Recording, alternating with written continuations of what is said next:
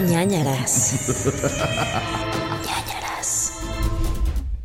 Bienvenidos a ñañaras Podcast, donde cada semana les contamos casos de true crime, de asesinatos, desapariciones y cosas horribles, y también de cosas que la verdad nos hacen más felices, como fantasmitas, duendes, ovnis, ¿no? Siento que es como la parte ligera de... ovnis. Y ovnis no del que te pones para ir a trabajar. Exacto. ovni del que También. se te aparece. También de repente. A veces hablamos también de, de la cultura pop, ¿no? Es correcto, es correcto. Bienvenidos.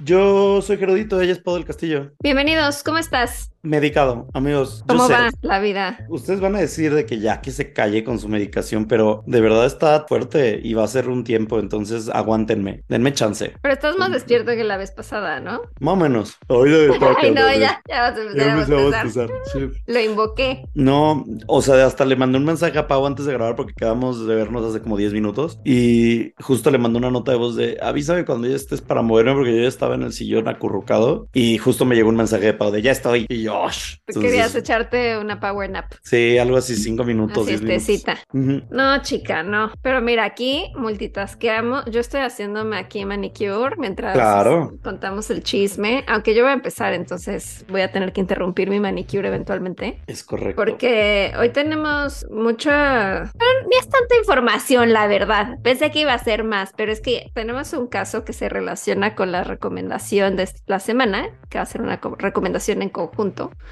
Pero bueno, antes de que nos metamos en eso, ¿algo que quieras que platiquemos? Mm, ah, Los que están en YouTube, parece que estoy más ojorosa que de costumbre, pero ¿qué pedo con mi rímel? Ahora parezco mapache, parezco emo. Pareces yo. Es una fase, mamá. Así soy. Ay, ¿cuál No. tú? Tú nunca tienes ojera. Por- mm, siempre tengo ojera. Ese es mi secreto, capitán. Buena iluminación, pero siempre traigo ojera. Yo siento que nunca Siempre. tienes ojera. No, hombre, te lo juro A que ver. sí. Ay, es que así me voy a lamparear. Está voy a mejor bajar a la intensidad. Ya en penumbras, el podcast. Ah, ajá, ahí está, creo. Mejoró, sí mejoró. Bueno, nada, no hay mucho que platicarles el día de hoy. La verdad es que sigo medicado y ahí vamos y poco a poco ha sido un trabajo importante. La gente se asusta mucho cuando les digo, como ¿Por que, qué? no sé, no sé si es porque estoy medicado, pero como que le platico a la gente muy normal sobre, güey, estoy medicado por crisis de ansiedad y de depresión y así. Y la gente como que se saca de onda y es como que, pero estás bien, de verdad, ¿qué necesitas? Y es como que... Creo que pues, más bien, o sea, es que estamos acostumbrados a luego combatir, no sé, la depresión o la ansiedad sin nada, y entonces Ajá. ya se normalizó eso cuando en realidad el que estés medicado significa que ya estás un al paso hacia el buen camino, o sea, estás mejorando. Preocúpense por la gente que no está medicada, no por la gente medicada, ¿sabes? Sí, Eh, sí, muy Ahí bien. vamos, ahí vamos, ahí vamos, ahí vamos, ahí vamos. Entonces, me estoy hablando mejor. Uno de mis ejercicios se los comparto. El psiquiatra me dijo que estas semanas tengo que hablarme mejor a mí mismo. Me dijo, No, sí. tienes que hablarte igual o mejor que como le hablas a las demás personas. Porque al parecer le hablo muy bonito a la gente, pero cuando trato de mí, a mí me hablo horrible y me trato muy mal. Y ya me he cachado varias veces que pienso como que, ay, qué pendejo. Y luego es como que no, no fuiste un pendejo, lo resolviste así, no pasa nada, todo bien chiquito. Entonces estamos como hablándonos más bonito. Mm. Sí, también está ese ejercicio de piensa en tu yo de, no sé, seis años. No le hablarías feo a ese yo de seis años. Le ¿Quién hablarías bonito. Si era bien Ay. Bueno, tú como eres diciendo que los niños son inútiles, seguro sí le dirías muy feo. ¿Tú tienes algo que platicarnos? No, nada nuevo, la verdad. ¿Tu gatito todo bien? Sí, todo bien, pero ahora ya estoy ciscada con eso de que dijeron una vez de que no lo enseñé nunca en redes. Y literal no lo he enseñado nunca en redes porque digo, ¿qué tal que ahora ya no me va a proteger si hay energías malignas en mi casa? Ay, no. ¿Cuántas personas enseñan a sus gatos en redes? Ajá, ¿cuál era la lógica detrás de eso? Además lo dijo una persona y yo ya me lo creí. Dije, por si acaso no lo voy a enseñar ni No, voy a yo creo decir su nombre. que. No, yo no creo que te tengas que preocupar. Pero bueno, pues busca más información al respecto. Para eso Ya eres. sé, es que por eso pienso, ah, luego lo busco y se me va el pedo. Ok. Bueno, pues vamos a platicar de cosas paranormales, pero tuvimos esta semana algo increíble. Ah, primero que nada, ya saben, chunchos.mx, eh, diago- chunchos.mx. Con esa flojera, nadie va a comprar nuestra Ya saben, chunchos.mx. Ahí hay hermosas merch de ñañaras, su taza, su sudadera, su playera, el muchas cosas policía, increíbles. Que el corgi pues, con guarache. Que si el licenciado Chicharrón, el gato asesino, están ahí. Cómprenlas. Ya, ya, compren. Ya, ñañers, compren, ya. compren, compren, compren, compren. Hay que hacer una canción. Somos muy musicales en este podcast y no tenemos talento musical, que es lo mejor de esto. Compren, compren, compren. Compren, compren, compren. Eso, por otro lado, también síganos en nuestras redes, Nana las podcasts en todos lados. Ya vamos a empezar a subir más videitos a TikTok y a otras redes sociales. Por favor, chequenlos, apóyenlos, compártanlos. Y por último, patreon.com diagonal Nana las podcasts, donde pueden encontrar beneficios como los expedientes secretos Eñe, donde les contamos otro caso a la semana. Así que miren, miren qué buen, qué buena ganga para su dinero. Pero bueno, además de eso, eso ya lo saben, ya lo deberían de saber y si no, qué bueno que se los repetí. Pero esta semana tuvimos una cosa increíble, que fue que nos escribieron las personas de HBO, de HBO, Dejó. y de, eh, y de Max y de Max, que ahora se llamará Max en un futuro. Y nos dijeron, oigan, tienen un bonito podcast de terror, no les vamos a pagar nada, pero quisiesen ver una serie antes que nadie. Y Pau y yo dijimos sí. Y tan dijimos sí que el caso de esta semana de Pau va a tratar acerca del mismo caso. Y de hecho fue porque, o sea, de las personas de HBO Ajá. nos dijeron, vimos en su grupo de ñañers, y miren, justo aquí tengo la publicación de Paola Rendón, una Mm. ñañer que escribió como que acababa de ver la serie sobre Candy Montgomery, Mm. pero es que hay otra que salió antes que se llama Candy, Asesinato en Texas. Ajá, y Con Jessica Biel. con Jessica Biel y entonces decía, y salió esta, pero también va a salir la de Elizabeth Olsen que se llama Love and Death, entonces eh, estaría bueno que vean las series y que hablen de ese caso. Y mira, llegó a oídos de HBO. Para que vean que su poder ñañer sí, Sí. es real y sí sirve. Entonces nos mandaron toda la serie de Love and Death, protagonizada por Elizabeth Olsen, que trata sobre el caso de Candy Montgomery. Ya la vimos, o bueno, a Paul le falta un episodio, ¿no? Me parece. Dos. Para terminar. Dos. Ujú. Yo ya la vi toda porque yo intenseo como nadie en esta tierra y yo tenía como el miedo, como que estas cosas me da miedo siempre que sea como, ah, no, ya te revocaron el acceso. Ah, no. Entonces yo digo como que lo tengo que ver antes de que se den cuenta que me dieron este poder. Entonces vi toda la serie y se las queremos recomendar el día de hoy. Cuéntanos. Sí, bueno, es que no me quiero meter tanto en detalles porque les voy a hablar de eso yo en, en- después de hablar de recomendaciones, pero es el caso de Candy Montgomery, hubo un asesinato. Ay, ¿cómo decimos esto sin spoilers? Bueno, el ¿En punto es Texas? que, como mencionas, es protagonizada por Elizabeth Olsen, quien interpreta a Candy. También sale Jesse Plemons, Kristen Ritter Kristen Reader, y de actuaciones es increíble. ujú, De y hecho, lo estábamos Ray, platicando. ¿Ella, ella quién es? eh, la, ¿La de. Sabrina? Ah, no. La de Ah, American sí, Horror ya. Story. es que sale también una que salía antes en Sabrina. Pensé que sí. hablabas de eso. Las actuaciones son increíbles, lo comentábamos fuera del aire, que seguro le van a dar un Emmy o algo a Nominada va a estar. Olsen, mínimo nominada, porque pues sí hace una gran interpretación. Siento que desde WandaVision, como que está en ese mood, ¿no? Como de Sí, esposa, ama de casa, pero medio trastornada. sí. Y de hecho, estoy casi segura que la casa que sale en esta serie, porque es en los 80, bueno, finales de los 70 78, y ajá. 1980, estoy casi segura que esa casa sale en WandaVision, o sea, tiene como la misma vibra, ¿no crees? Sí, y la verdad, o sea, no sé si sea la misma, pero sí el decorado es muy similar. Y está producida por Nicole Kidman, esta serie, lo cual pues habla de que Nicole Kidman le encantan este tipo de proyectos. Y sí creo que el 90% de esta serie está diseñada para que nominen a Elizabeth Olsen a algo, porque hay muchas tomas donde ella está, por ejemplo, manejando y son casi close-ups a su cara, en donde ella, o sea, de primer plano, dándonos aquella gran actuación. Inclusive el póster es sobre su cara nada más cuando ocurre tal asesinato. Es un vehículo, como le llaman en la industria, un vehículo para nominar a Elizabeth Olsen seguramente. Aunque creo que hay otras personas que también lo hacen increíble, como Lily Rave, que para mí es increíble, y Kristen Ritter también creo que lo hace bien. Jesse Plemons. Lo único que sí no entiendo en esta serie es por qué pusieron a Jesse Plemons con Elizabeth Olsen, porque no se me hace una pareja que combine en mi mente. Es Pero que bueno, además el look que tiene Jesse Plemons en esta serie, siento que lo hace ver tan mal. tan mal, Porque tan tiene mal. un pelito, ay, el pelo, no. Como de quesito Oaxaca. Sí, pobre. ¿Por qué le pusieron ese peinado? Bueno, supongo que lo- en el 80 estaba de moda. Ah, y sí me voy a quejar de eso, de ¿Qué? esta serie, que Candy Montgomery, y ya nos platicará Pau, Ah. tiene un peinado muy icónico, tiene un afro que se hace en algún punto de su carrera, bueno, de su vida. su carrera como asesina. Iba a decir, ajá, iba a decir su carrera criminal, pero no. Este, y que son como unos chinitos, es un curlo, es un permanente, Permanente. muy cerrado y es icónico y no se lo ponen a mi Elizabeth Olsen en toda la serie. Sí me lastimó eso, la verdad, la verdad verdad. Pero bueno, obviamente yo creo que Elizabeth dijo, yo no me voy a ver fea, soporten. Y entonces, Qué guapa es. ¿eh? Es hermosa, hermosa, gran actriz, increíble. No puedo dejar de hablar cosas increíbles de Elizabeth Olsen. No les voy a spoilear, pero el último episodio está cardíaco. Se pone Hablemos de eso. Bueno, porque a ver, si ustedes pueden ahorita prender su HBO Max, prender en HBO, me parece que para cuando salga este episodio ya hay cuatro episodios disponibles. Son siete en total. Correcto. En lo personal, siento que el 2 y el 3 están muy lentos. El 2 es un poco lento, sí. Para mí, o sea, el primer episodio fue como, ok, ya entendí, porque empiezas a ver de qué va la trama, cómo se relacionan estos personajes, pero como que lo alargan mucho. En el 2 lo alargan todavía más. O sea, empieza bastante lento, pero el 4 está bastante bueno. O sea, como que Ya empieza a agarrar ritmo. Sí, o sea, como que en, el, en los primeros tres hay amor y ya después hay muerte.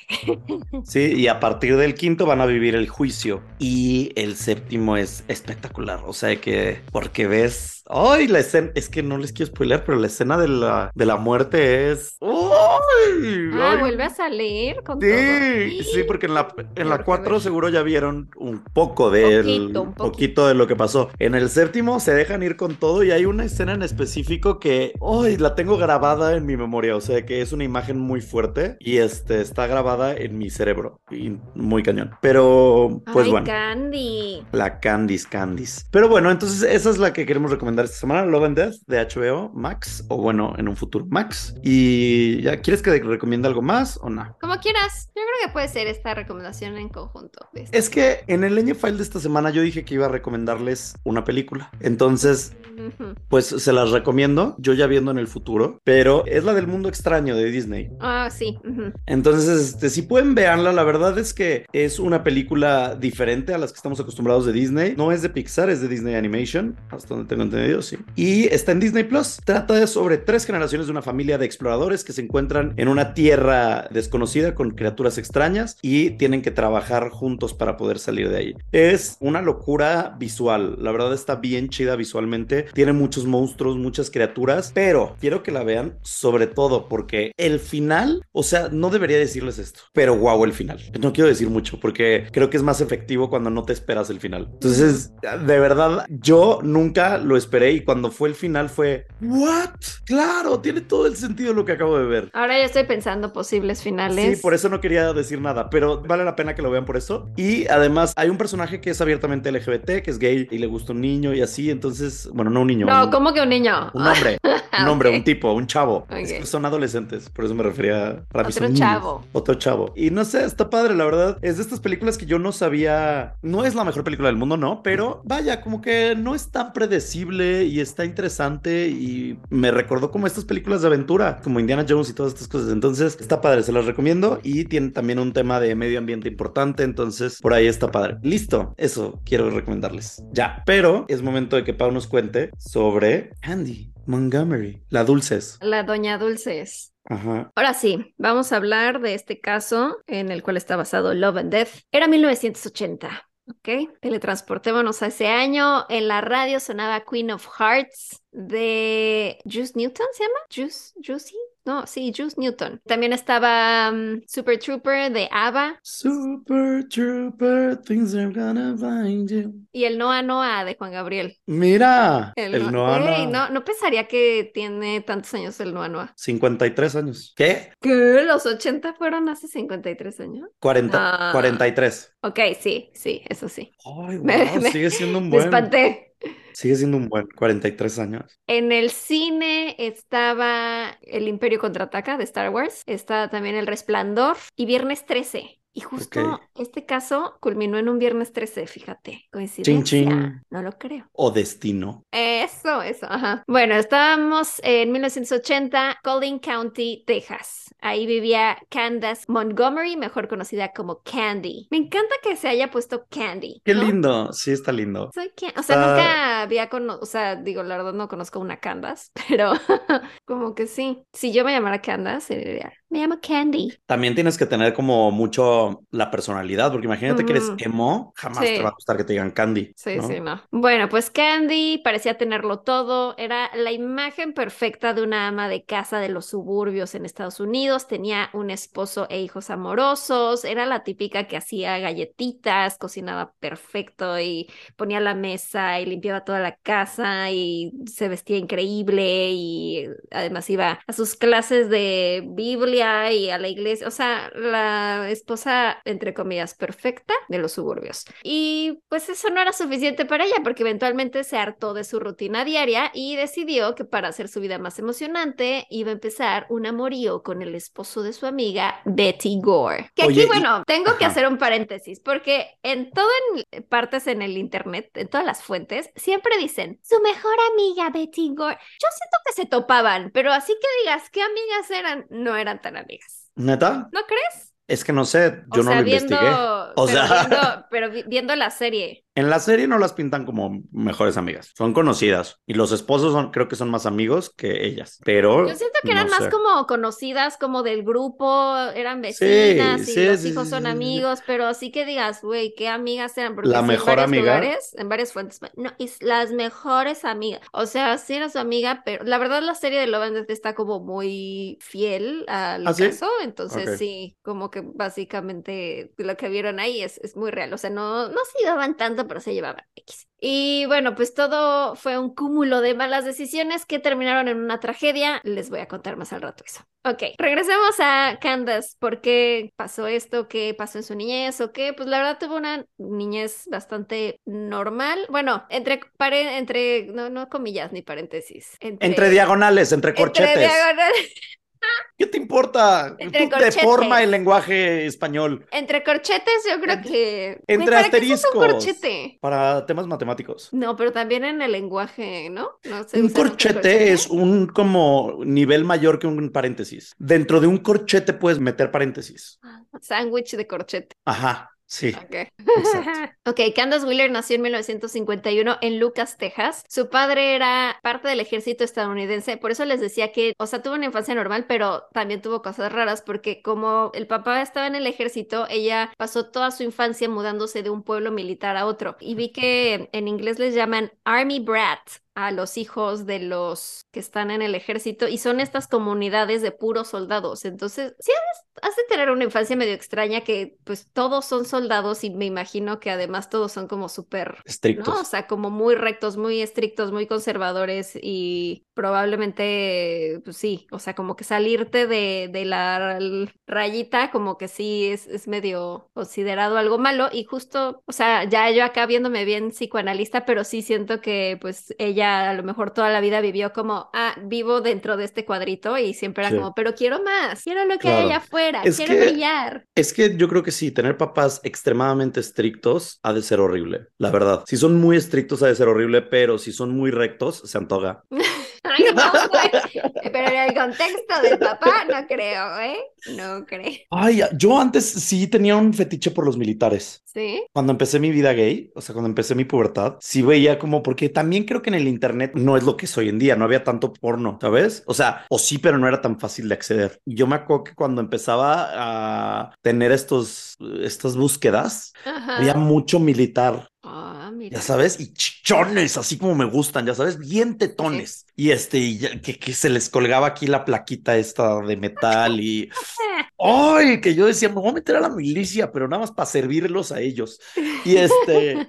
Y ya, y nunca me metí a la milicia, la verdad, no tengo ni carta militar. ¿Cómo se dice? Cartilla. Cartilla, eso. Claramente no la tienes. Claramente no Lo la de la tengo. bola roja y eso, o sea, que hiciste? Pues nunca fui ya. Y no ¿Qué? es como una ofensa a la nación, ¿no te muestran o No, algo? no, hubo un presidente, no me acuerdo cuál fue, Fox, tal vez, que dijo como de que, güey, ya no sirve de nada. O sea, de que ya no es necesaria. Antes sí era necesaria para varias cosas, o como de que sacar tu pasaporte, renovarlo o algo así, pero hoy en día ya no sirve de nada. O sea, a menos que creo que si vas a tener un puesto en el gobierno, creo que sí la necesitas, o un puesto militar, obviamente, pero de ahí en fuera ya no es una identificación más. O sea, sirve lo mismo una INE. Entonces O sea, nunca lo hice. Cuando tú veías el video de Luis Miguel, ¿cuál era la incondicional? La incondicional. ¿Te te antojaba? No, porque estaba muy chiquito. Ok.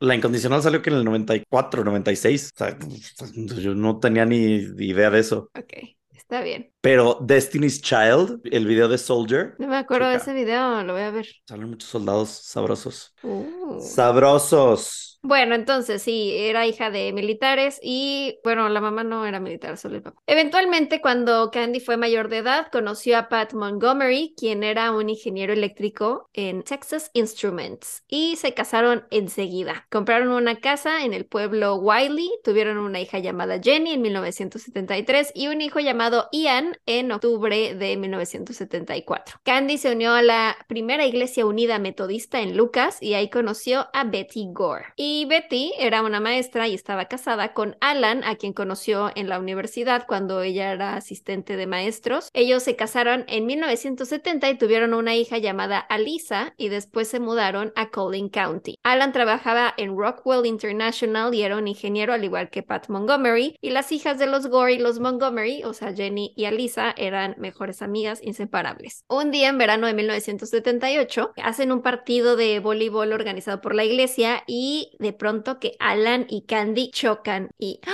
se enciende la chispa. O sea, es muy real la serie. O sea, es, Es muy, real, sí. O muy sea, la serie sí está muy eh, bien documentada. hecha. Ajá, ok. Sí. Y entonces ya chocan y que se les prende la nafre de esa Ujú, se pequeña le babea el chispita. nopal. Ajá, se le empieza a babear el nopal y entonces como que empieza a fantasear ella y decir como, ay, como que sí me gusta, como que sí, Mm. cuando chocamos sentí como que... ¡ah! Me encanta me- porque no es spoiler, pero en la serie literal ella dice, ay, como que él olía sexo. qué asco, güey. El sexo huele horrible. Sí, qué El asco. sexo huele a sudor, semen y a veces sangre. Y a veces caca. Sangre. ¿Sabes? Pues sí, Eso está muy pussy. pues sí, pues sí, imagi- yo no está sé. muy, muy rudo eso. Pues sí, pues así es el sexo a veces, ¿no? No sé. O sea, hay gente que le gusta el beso de Ay. payaso, ya sabes.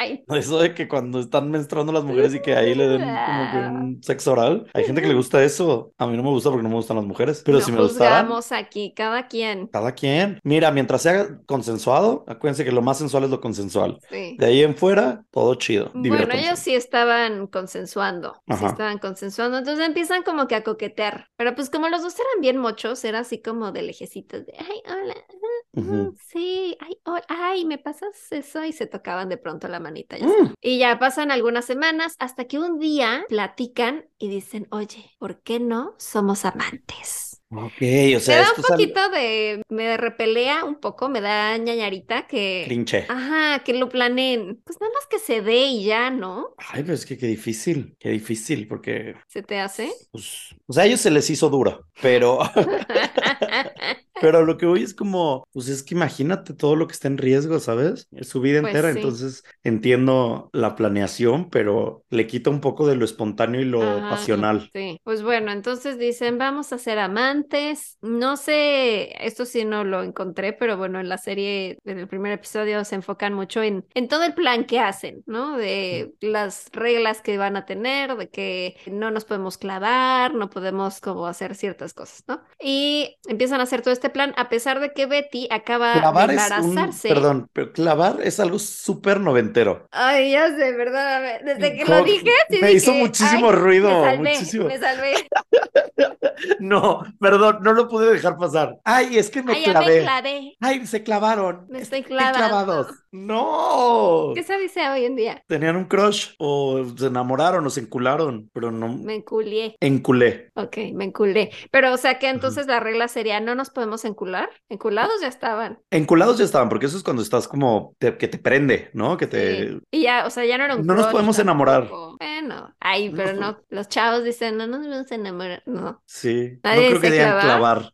No creo que los chavos hoy en día digan clavar. Ay, qué horror. Bueno, disculpen mi milenialenes, pero bueno, entonces no se podían enamorar y ya hacen todo su plan de que van a darle rienda suelta a la hilacha, pero todo esto a pesar de que Betty se acaba de embarazar. No, no, no, no, no, no quieres, no, no quieras, no quieras, no quieras que no me detenga en lo que acabas de decir. O sea, ¿tú crees que, ¿tú crees que porque te acabo de decir lo de clavos no te voy a mencionar que acabas de decir dándole vuelo a la hilacha? No, dije rienda suelta, además. Que esté dándole rienda suelta a la hilacha, que son como tres frases en una. ¿No se dice así? Nunca había usado la frase, la verdad. Me sentí muy orgullosa de poderla confeccionar y decirla seguida. Dándole, dándole vuelo es una cosa. Dándole rienda suelta es otra cosa. Y dándole vuelo a la hilacha es otra cosa. ¿No? Ajá. Pero rienda, suelta a la hilacha. No, según yo no existe eso. Según yo. Yáñez, por favor. Sí, se me hizo muy larga. No se sintió bien en mi boca. Ay, se antoja. Ay, también se antoja. una tras otra, una tras otra. No paro. Entonces le estaban dando rienda suelta a la hilacha. Cuéntame. Así estaba la Candy, de que se me antoja, se me antoja, aunque la Betty estaba embarazada, se acababa de embarazar, estaban esperando a su segundo hijo. Ay, Betty. Y el Alan dijo, pero pues es que a mí también se me antoja, la verdad, darle... Rienda suelta la hilacha. Y lachear. Yo, yo quiero ir lachear. Y la que hilache. Y enculear. y clavar. Literal, si clavar. Eso sí. Es que ve, se puede cambiar el verbo clavar. En vez de enamorar, puede ser ahora para cochar. ¿No? ¿Vamos a clavar o qué? Qué asco. Ya, me estoy dando mucho cringe, lo siento. La hilachera, ajá. La hilachera. Y lacheando, ando. Y lacheándole. Ok, bueno, entonces finalmente decidieron empezar a verse en moteles y su favorito era el Como Motel en Richardson. ¿Cómo? ¿Cómo? ¿Cómo murió? No, no fue en el motel, pero bueno, se veían ahí para lachear en el Como Motel hasta que en julio de 1979 Alan decidió, o sea, estuvieron como 11 meses en el romance, viéndose en el como motel, hasta que en el 79, en julio, Alan decide terminar con esta relación, poco después de que nace su segunda hija, Bethany. Y, o mm. sea, esto hace que, pues, Candy como que no lo tome muy bien, se saca mucho de onda, sobre todo porque, pues, se siente rechazada por Alan. Y entonces así es como llegamos al viernes 13 de junio de 1980. Alan se va a un viaje de negocios en Minnesota y su hija mayor, Alisa, estaba quedándose en casa de los Montgomery para que Betty tuviera un poco de tiempo libre con la bebé. Candy se fue esa tarde a casa de Betty a recoger un traje de baño de Alisa porque iban a ir al cine a ver El Imperio contraataca y entonces pues, se iba a ir, o sea, se iba a quedar a dormir. Bueno, más bien iba a preguntarle, oye, que si se puede quedar la niña a dormir en la casa otra vez porque quieren ir al cine. Y entonces, como después tenía una clase de natación, va primero a casa de los Gore para recoger el traje de baño de Alisa. Y entonces ya están ahí en la casa, le da el traje de baño Betty a, Candy, pero de pronto todo se sale de control. Betty confronta a Candy porque ya se la solía, a pesar de que habían terminado ya hace seis meses más o menos el amorío, como que Betty ya se la solía que Alan le había puesto el cuerno con Candy y pues entonces le pregunta. ¿Qué qué? Qué elástica. ¿Por qué? Porque se la solía.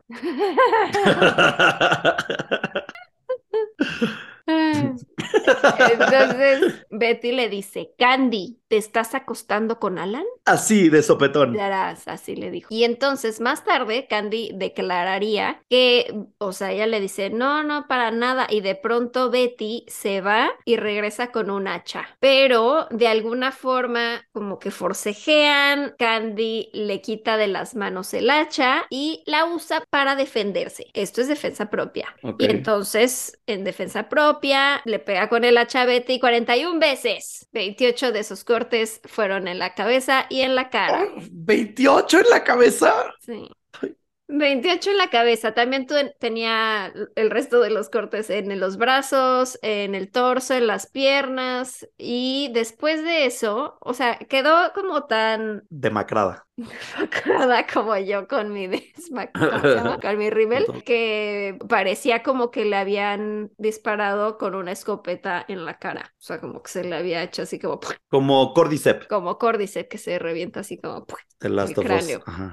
Y entonces, pues después de eso, Candy se baña, o sea, para quitarse como toda esa sangre, se mete ahí mismo en la regadera de los Gore, se baña, se quita como toda esa sangre y después de eso regresa a su casa como si nada hubiera sucedido. En la casa de los Gore se queda ahí la bebé recién nacida que está ahí llorando en su habitación en la planta alta, mientras que su mamá está descuartizada en la planta baja. Alan empieza a llamar varias veces a la casa y no logra contactar a su esposa, entonces empieza a preocuparse y llama al vecino Richard Parker y le pide que si por favor pudiera ver que todo esté bajo control, que todo esté bien en la casa y pues ya va y revisa, pero pues como que no ven, o sea, no se asoma por la ventana, dice pues no veo nada malo, no sé, no me, no me contesta el timbre, quién sabe, pero sigue llamando, llamando, llamando y pasan las horas y entonces ya Alan ya está desesperado, le llama a varios vecinos y entonces ya van juntos este señor Richard Parker junto con otros dos vecinos, Jerry McMahon y Lester Gaylor, van a revisar la casa y mientras Alan llama a Candy le dice, oye, tú no sabes nada de Betty, es que sigue sin contestarme, Alice está contigo. Sí, no, Alice está aquí, este, no, pues sí, fíjate que yo vi a Betty, fui a la casa temprano porque fui por el traje de Alisa y ya,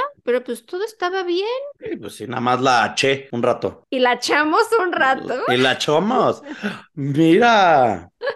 ¿Cuánto significado con tu... suelta a la hilacha con Más a la hacha que a la hilacha. Exactamente. Y no, pues si yo estuve ahí en la casa un ratito y pues todo bien, quién sabe. Y pues ya le dice, ah, quién sabe qué pasó. Entonces ya cuelgan y. Se volvió rey ¿Quién sabe qué pasó? ¿Quién sabe? Sí, güey, hablé y pensé en cacho. ¿Quién sabe qué pasó? Como que lo canalicé, siento yo. Bueno, pues estos tres entran a la casa, los vecinos, y encuentran en el piso que está todo cubierto de sangre y el caminito de sangre lleva hasta el cuerpo inerte de Betty en el cuarto de lavado. Lester Gaylor llama a Alan y le cuenta lo que acaban de encontrar y a las 11.30 de la noche Alan llama a Candy y le cuenta que Betty está muerta. Y Candy le dice, no, este, no te preocupes, yo voy a seguir cuidando de tu hija, de Alisa, este, pues avísanos cualquier cosa. Pero ella como muy, ay, no, ¿cómo crees? Ay, no, qué raro, ¿no? O sea, como si no pasó nada. Cuando la policía llega a la escena del crimen, encuentran una huella sangrienta en el piso y también había sangre en la pared del baño y en el drenaje, lo cual sugería que el asesino se bañó antes de irse. Los detectives inmediatamente concluyeron al ver el tamaño de la huella que se trataba de una mujer o de un menor de edad, porque dijeron es un pie muy pequeñito, no, no creemos que sea de un hombre. Candy usa unas tijeras de jardinero para cortar sus sandalias y deshacerse de la evidencia, pero como era la última persona que vio a Betty antes de que muriera, pues obvio lo tenían que interrogar y pues ya va a la policía y les dice como no, pues yo fui temprano a casa de los Gore, como eso de las 10 de la mañana para recoger el traje de baño de Alisa y pues luego me fui a mi clase porque tenía que dar una clase de la Biblia, me fui a mi clase como si nada, ¿no? Yo no sé qué pasó. Sin embargo, una amiga de Alisa de la niña, una niñita ahí de cinco años, estaba en camino a casa de Alisa ese día para ir a jugar con ella y vio a Candy salir de la casa a las 11 de la mañana. Mm. Entonces ahí ya tenían un testigo, aunque tú dices que son inútiles, pero no son inútiles. Yo no la niña la vio. Dije, la mayoría de los niños son inútiles, porque los niños deberían de ser más útiles. Esta es una niña útil, bien por ella. De cinco añitos y ya dijo, yo vi a esa señora salir de la casa. Bien. Entonces dice, sí, yo la vi salir a las el 17 de junio, Alan Gore pues ya sigue como platicando con la policía y en un interrogatorio les acaba revelando que él tenía un romance con Candy, bueno, que solía tener un, romance con Candy, y ella por su parte se rehúsa a tomar una prueba de polígrafo y la policía ata los cabos y la arrestan el 27 de junio acusándola de asesinato. Pues ya una vez que la arrestan y pues que pues tienen que, pues se tiene que quitar la ropa y le tienen que dar este uniforme y todo, se dan cuenta que pues tiene una cortada en, en los dedos del pie y tiene moretones por el cuerpo y en la cabeza y pues ya, o sea, como que cada vez es más evidente que pues ella tuvo algo que ver ahí. El juicio empezó en octubre y duró ocho días. El abogado de Candy aseguró que ella solo se defendió después de que Betty la golpeara al enterarse de que le andaban poniendo el cuerno. El psiquiatra de Houston, Dr. Fred Faison, reportó que Candy tuvo, ¿cómo sería un blackout? Como un un... Borró eh, cassette. Perdió la memoria. Ajá, como que perdió la memoria después de asesinar a Betty. O sea, no, no que perdió la memoria, simplemente como que se, Se bloqueó. se bloqueó su mente, se fue otro, o- se le está el topper. literal. Disoció.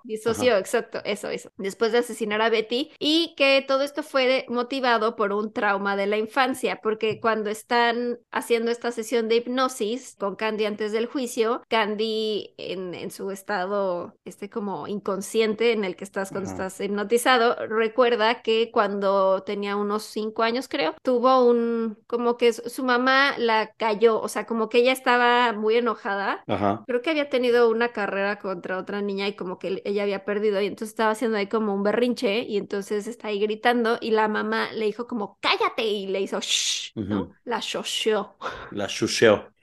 Ah. Y entonces como que eso la frustró mucho porque pues no le estaba permitiendo expresar sus emociones y le estaba callando y entonces ella tenía como muy guardado ese trauma que se me hace muy impresionante de algo como tan tonto pero que neta sí Claro. como que arrastramos todas esas cositas y las exponenciamos cuando somos adultos. Y entonces ella tenía como eso ahí muy clavado y justo cuando, bueno, yo no he llegado a ese episodio, pero seguro tú ya habrás visto eso, pero cuando están en, en, en medio de todo el altercado, Betty y Candy, en algún momento que ya como que le, le quita, porque primero tenía el hacha Betty, pero una vez que ya como que se la quita esta Candy como para defenderse, Betty le hace como shh. Y eso como que le destapa el topper y, y fue Sí. cuando le, le entró como esta rabia, esta furia y, y fue cuando ya siento que sí, como que disoció, se dejó llevar por su ira y no sabía como ni lo que estaba haciendo, pero entonces ahí como que le entró esta asesina loca y le dio sus 41 guamazos. 41, es que es demasiado. Sí, es una locura. Y bueno, finalmente, el 30 de octubre de 1989, después de cuatro horas de juicio, que fue la verdad bastante cortito este último, cuatro horas, el jurado la declara inocente de haber asesinado a Betty Gore, porque dice, no, pues es que solo se estaba defendiendo y además no sabía lo que estaba haciendo y pues su trauma infantil y entonces dicen, no es culpable y la dejan libre. Y se mudan los Montgomery a Georgia, pero después se divorcian Pat y Candy. Y, por ejemplo, de Alan se volvió a casar, pero se divorció poco tiempo después. Y además, Eh, oh, bueno, es que no sé si debería spoilearles esto, pero pues, o sea, da igual que se los diga yo, ¿no? O sea, de que da idéntico. es pa- parte del caso. Sí, y al final del día, pues, pues ya contamos todo, ¿no? Sí. Es que Alan empezó a salir con otra vieja a los días, semanas de que se había muerto su esposa. Ah, como que siento que dijo, chinga. chingón, Sí, ya me libré. Sí, sí, sí, sí, en chinga ya, o sea, de que él se recuperó rapidísimo y la Candy empezó a dar terapia. Sí, sí, sí, justo eso. Hoy en día dicen que Candy vive en, bueno, se cambió el nombre, se quitó el Montgomery, que era de Pat, y regresó a su nombre de soltera, que es Wheeler. Entonces, al parecer hoy se sigue llamando Candy Wheeler. Y vive en Georgia y es una terapeuta certificada y consejera familiar. Pero dicen que, por ejemplo, en su consultorio o así, que, o sea, no, no sé cómo está en internet, pero leí que pues constantemente le dejan como malas reseñas, como de, ah, es una pésima persona, asesina y así. No Pero estaba viendo un video de cuando acaba el juicio y pues ya, que ya la nombraron inocente y pues está como esperando el elevador para que la saquen de ahí y se la lleven ya. Y, o sea, tiene cara de psicópata, honestamente. O sea, sí está como sonriendo levemente. O sea, no está como viendo hacia el techo como seguro, según ella, así de, ay, gracias Dios, se hizo justicia. Pero tiene una sonrisita bien tétrica. Pues es que al final del día sí mató a alguien. Y, o sea, no solamente se defendió, fueron 41 hachazos. Exacto. No estuvo fácil. Y a Alan le quitaron la custodia de sus hijas, las cuidó finalmente la familia de Betty.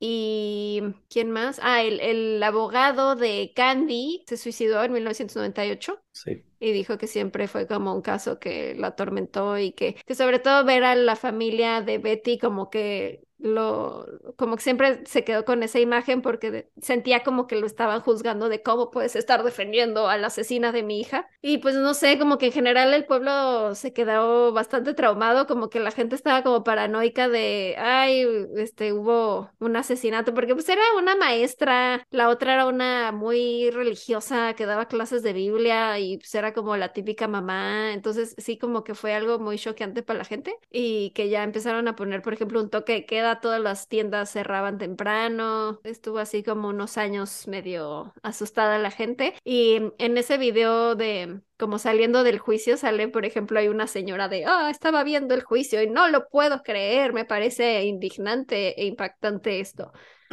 Y pues sí, o sea, es como la dejaron libre. Y pues ahora seguramente, o sea, no creo que haya visto la serie, pero no sé si también el hecho de que hayan hecho, el hecho de que hayan hecho, de que hayan realizado, producido dos series seguidas de este caso, o sea, probablemente tuvo que ver algo como de los, de la sesión de derechos de este caso o algo así para poder producirlo, pero también siento que de cierta forma, para los familiares de Betty puede ser como un, ah, mira, sabemos lo que hiciste y que todo el mundo se entere. ¿No? Y para que usen como que su historia de vida y así todo, obviamente tiene que haberle pedido derechos y haberle pagado un platal a Candy. Sea, Candy ahorita. Bueno, sí, no lo había pensado. Seguro sí le pagan a ella, ¿verdad? Por supuesto. Si no, no podrían decir su nombre. Es que, ay, ahí es cuando me entra como este, como cuando era todo este tema de Dahmer, que es de por qué de pronto todo el mundo está hablando de Dahmer y haciendo cosas de Dahmer. Y llegamos a este punto en el que se están como enriqueciendo. Glorificando a estas personas.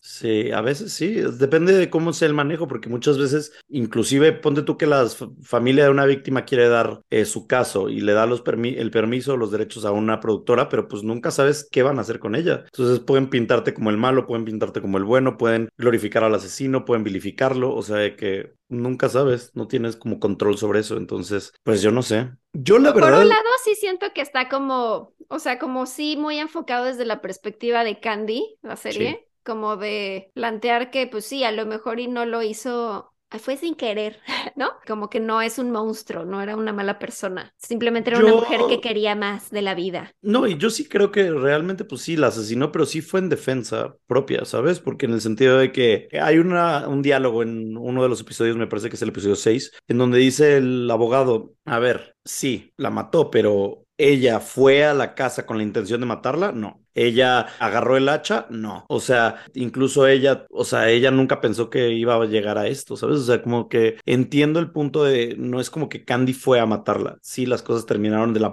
peor manera posible, pero sí creo que fue en defensa propia, yo creo. Entonces... No anden poniendo el cuerno, ya, todo esto se hubiera evitado.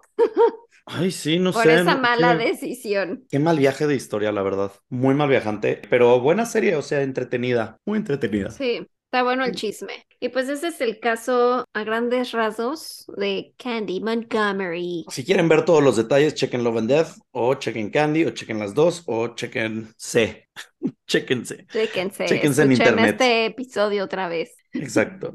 Muy bien, gracias Pau por platicarnos de este caso. ¿Crees que me hizo falta algo que deberíamos de mencionar? No creo. ah, bueno, algo que en realidad no vi mucho mencionado en internet, pero en la serie de Love and Death sí mencionan mucho. O sea, Betty pues estaba lidiando con depresión postparto, tenía muchos problemas de depresión, ansiedad y así, entonces ella estaba medicada y pues sí, probablemente fue como este arranque que tuvo como de, ¿qué te pasa, Valita? Estás como te estás hilachando a mi esposo, ¿verdad? Entonces, el que sacara esa hacha, siento que también fue como algo que no estaba en sus cinco sentidos. Y pues claramente era una mujer con, con problemas, o sea, sí estaba sufriendo como varias cosas. O sea, creo que es lo que más triste se me hizo de todo esto. Sí, eh, sí, no que fue muy incomprendida Betty. Porque además decían, ah, es que nadie le cae bien y es bien rara y no sé qué, pero pues pobre, o sea, sí Claro, para la época, ¿sabes? Bueno, yo les voy a contar acerca del Dog Street Theater, que se encuentra en Charleston, Carolina del Sur. Es supuestamente el teatro más embrujado de todo Estados Unidos. No me digas. Ajá. Y lo escuchan primero que nada en este, el podcast más embrujado de todo el internet. Compren su playera de el podcast más embrujado en chunchos.mx. Es correcto. Por eso lo hice. Gracias. Em, pero bueno, les voy a contar los, los orígenes, la historia de este lugar y ya después les platico un poco sobre las leyendas que la habitan. El Dog Street Theater inicialmente era un hotel llamado el Planters Hotel que se construyó en 1809 para los distintos visitantes que pasaban por la zona y se llamaba el Planters Hotel porque muchas de las personas que se quedaban eran eh, trabajaban en la industria agrícola, por lo tanto, eh, plant, ¿no? Planters Hotel. Para 1930 el edificio ya se encontraba en ruinas debido a cómo se había construido, así que el gobierno interviene y se ponen a remodelar el hotel. Incluyen dentro de los planes de este hotel un teatro en la parte de atrás.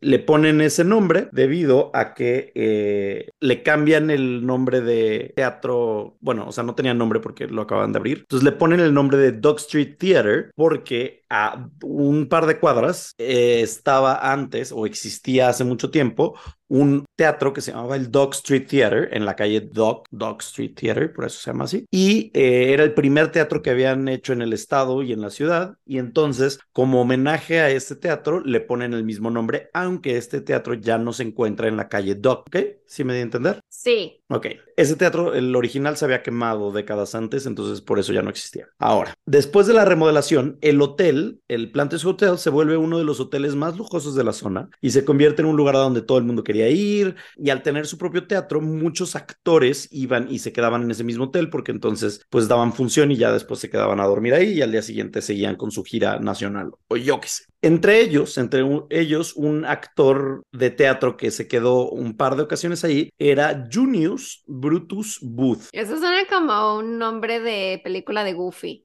sí, sí parece. Pero de hecho, este Junius, Junius Brutus, un día enloquece, como que era una persona muy iracunda, y entonces empieza a atacar al manager del hotel, al gerente del hotel, lo empieza a golpear y casi termina matándolo. Ahora, ¿Y por qué Este nada más hombre- se les destapó el topper igual? Ajá, sí, tenía problemas de ira. Ahora, ¿el apellido Booth te suena de algo? O sea, sí, pero no. Dime, dime. Él era el papá de John Wilkes Booth, que ¿Es es... un pirata? ¿No? ¿Qué veo mi risa de De bruja. ahí? John Wilkes Booth es quien asesinó al expresidente estadounidense Abraham Ah. Lincoln en un teatro a la mitad de una obra. ok, no es un pirata. No es un pirata. Entonces Está fuerte eso, ¿no? O sea, Eh, Pero entonces, ¿cuál era la relación del asesino con papá. este? El papá. Y el hijo claramente también tenía temas problemas, de ira. pues sí, de ira y de yo qué sé.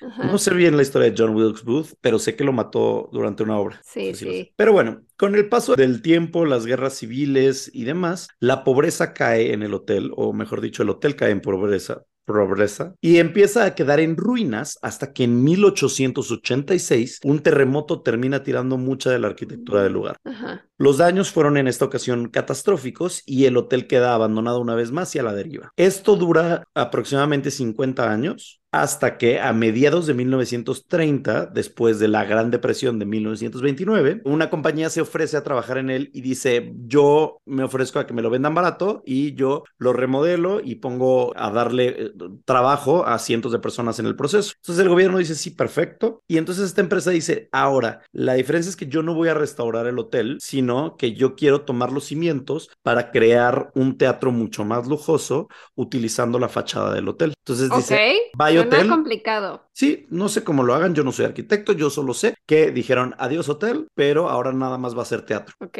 Solo ajá. les interesaba el Dog Street Theater. Entonces, este teatro, ex hotel, regresa a la gloria y fue en el 2007 que lo cerraron una vez más para remodelarlo porque no habían remodelado nada de lo- del teatro en 70 años. En 2010 lo reabren y hoy en día es considerado uno de los lugares más emblemáticos de la ciudad y se presentan actos de música, teatro, danza, comedia y hay también una escuela de actuación que pues para niños y para adolescentes que está ahí, ¿no? Dog Street Theater en Charleston, Carolina del Sur. Ahora bien, vámonos a el tema que nos compete. Este teatro es considerado uno de los más embrujados porque dicen que hay muchos fantasmas que se han quedado ahí desde que era un hotel y dicen que hay más de 10 fantasmas que pueden aparecerse si tú estás ahí. Entre ellos hay dos específicos que son los más comunes de ver y los tienen muy identificados. El primero, ya hablamos de él, de hecho, y es Junius Brutus Booth. Dicen, no saben realmente por qué se aparece en el teatro porque de hecho Junius murió en ¿Tú qué pitos tocas aquí o qué? Hombre, pues no sé, ahí quiere estar.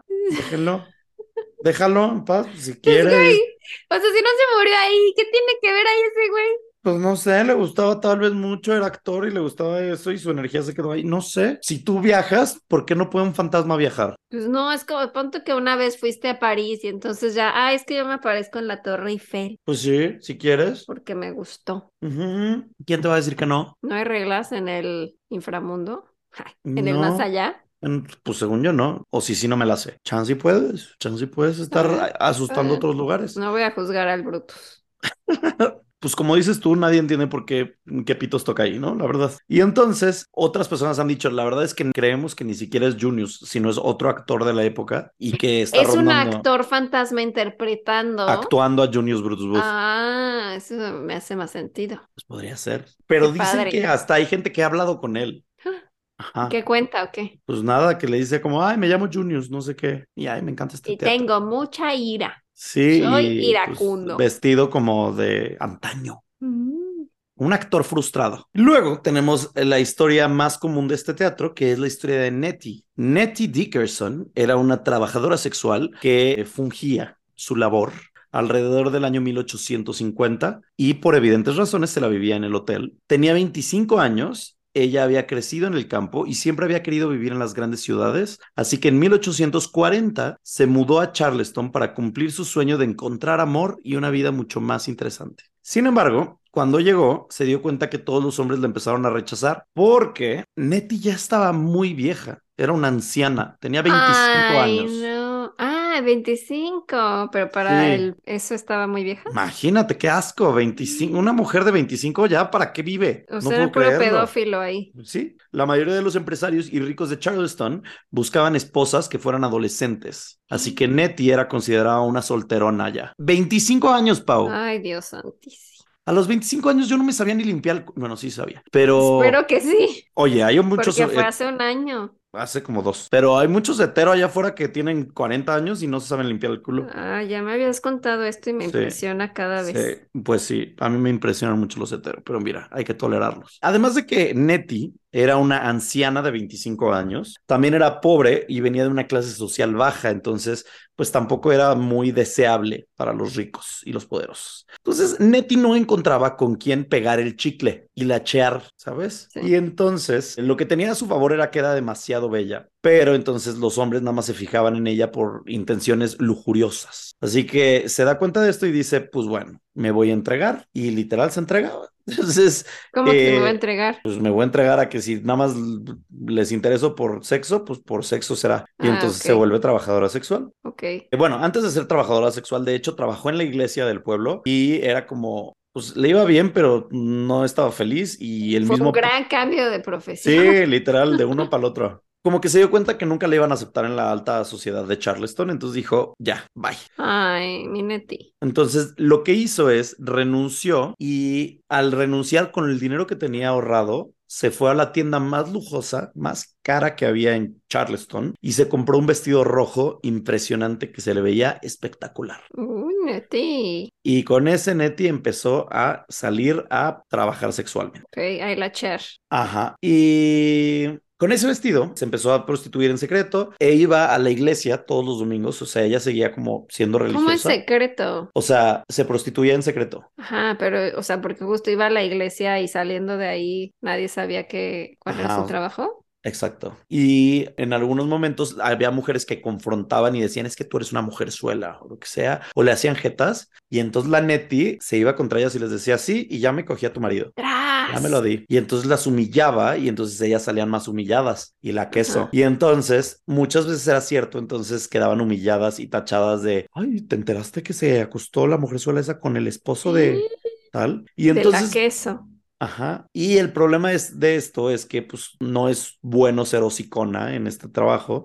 Entonces le costó muchos clientes. Eventualmente Nettie se quedó pobre. Pues sí, amiga, la confidencialidad es importante en ese trabajo.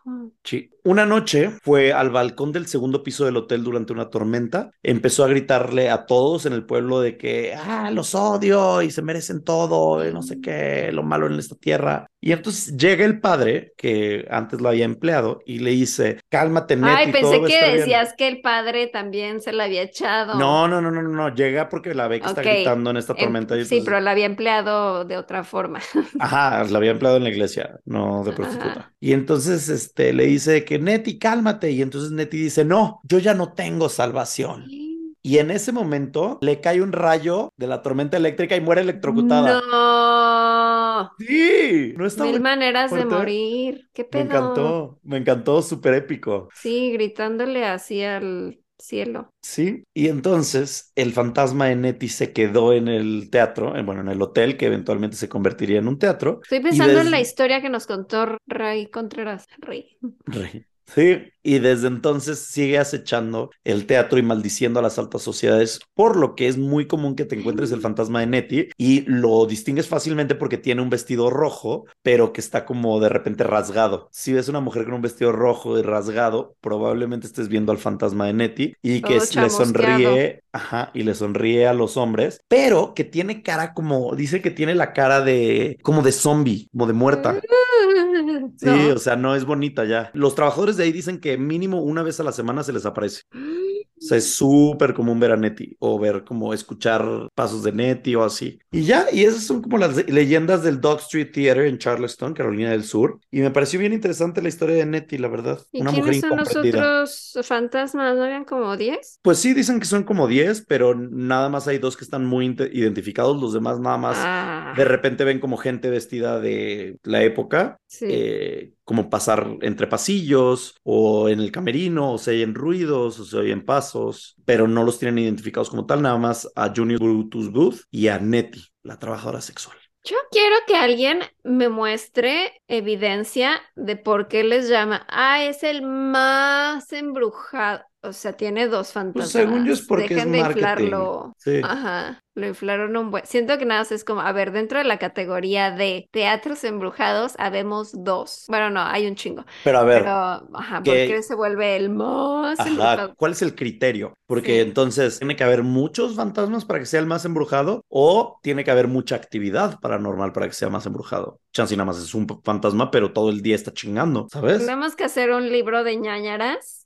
Con un Especificando. ñañarómetro como del más embrujado, porque Exacto. según nuestro parámetro, ok, tiene 5 de 10 fantasmitas. Ajá, yo creo, mi criterio es, puede haber un fantasma, pero que sea muy constante y sea muy visible. Eso para mí es lo Tú más ya embrujado. estás en X Factor, güey, así de que Sí, American Idol. yo juzgando fantasmas. O sea, a ver, ¿qué, qué tanto vas a espantar? Si vas a Sí. a hacer bu, de pronto no Sí, mames. si vas pero a tirar un libro, deja de chingar. Ajá, si de pronto les avientas así una luz, pues sí, ahí sí ya dices, ah, mira. Pero sí si te muy embrujado". apareces, si platicas, si pasas, o sea, si hay forma corpórea, para mí es más terrorífico que nada más poltergeist y avienta Mira, libros. quiero darle puntos extra a Brutus, porque Ajá. puede que sea un fantasma actor interpretando a Brutus. Entonces, eso me dio un poco de vida. Creo que merece un punto extra. ¿De acuerdo? Y Nettie merece también uno extra por el compromiso, o sea, por tener su vestido rojo. No, yo creo que Nettie merece varios puntos extra, porque uno, muerte épica, épica. Mm, sí. Dos, vestido rojo, ella la moda, chida. Tres, me encantó que ella eh, maldice a las altas eh, sociedades. Uh, ella es sí. muy chida, ella es barrio como nosotros. Bueno, no, o sea, no sé si era barrio, era del campo, no que fuera Y barrio. creo que no somos barrio. Y tú y yo Creo tampoco que no somos barrio. tenemos barrio que nos respalde. No pero- tenemos. Yo soy de Chalco, de Tecamachalco. Ay, no. No, no, no, no. Y punto extra también, que me encanta que ella haya decidido, no sé, de nuevo, no sé reglas del más allá, asustar con cara de zombie, o sea, asustar con cara terrorífica, ¿no? Que no siga siendo bella en el más allá, y, eh, porque esas hay muchas, la dama de blanco, la dama de negro, Es la que dama de rojo, justo, o sea, el que esté eligiendo el rojo ser fea y con su vestido rojo. y haberse vuelto zombie, Ajá. creo que le da mucha personalidad. Sí queremos a Nettie, la verdad, la Nettie. La neta, sí queremos a Nettie. Sí, y ya, esas son las historias que les tengo. Me encanta. Pues muchas gracias. Bueno, pues nos escuchamos el jueves en los Sueño Files, ¿no? ¿O qué? ¿O qué? ¿O les da miedo? ¿O les da miedo? Bueno, Se si les les da miedo. así. Uy. Ah, Es que así era nuestra, nuestra playera anterior, pero ya no Ah, existe. sí. Entonces no mejor ya ni para que se las menciono, si ya no la pueden comprar. Pero las que sí pueden comprar son las del Corgi Policía, las de las mascotas y así en chunchos.mx. Así es. Nos vemos la siguiente semana si no son patrones y los amamos. Adiós. Ay, no, frase de despedida. Ah, tu frase de despedida. Mi frase de No, despedida es ñañaras. La neti la amamos. ñañaras, dándole rienda suelta a la hilacha Adiós, y amigo. clavándome. Bye. ñañaras. ñañaras.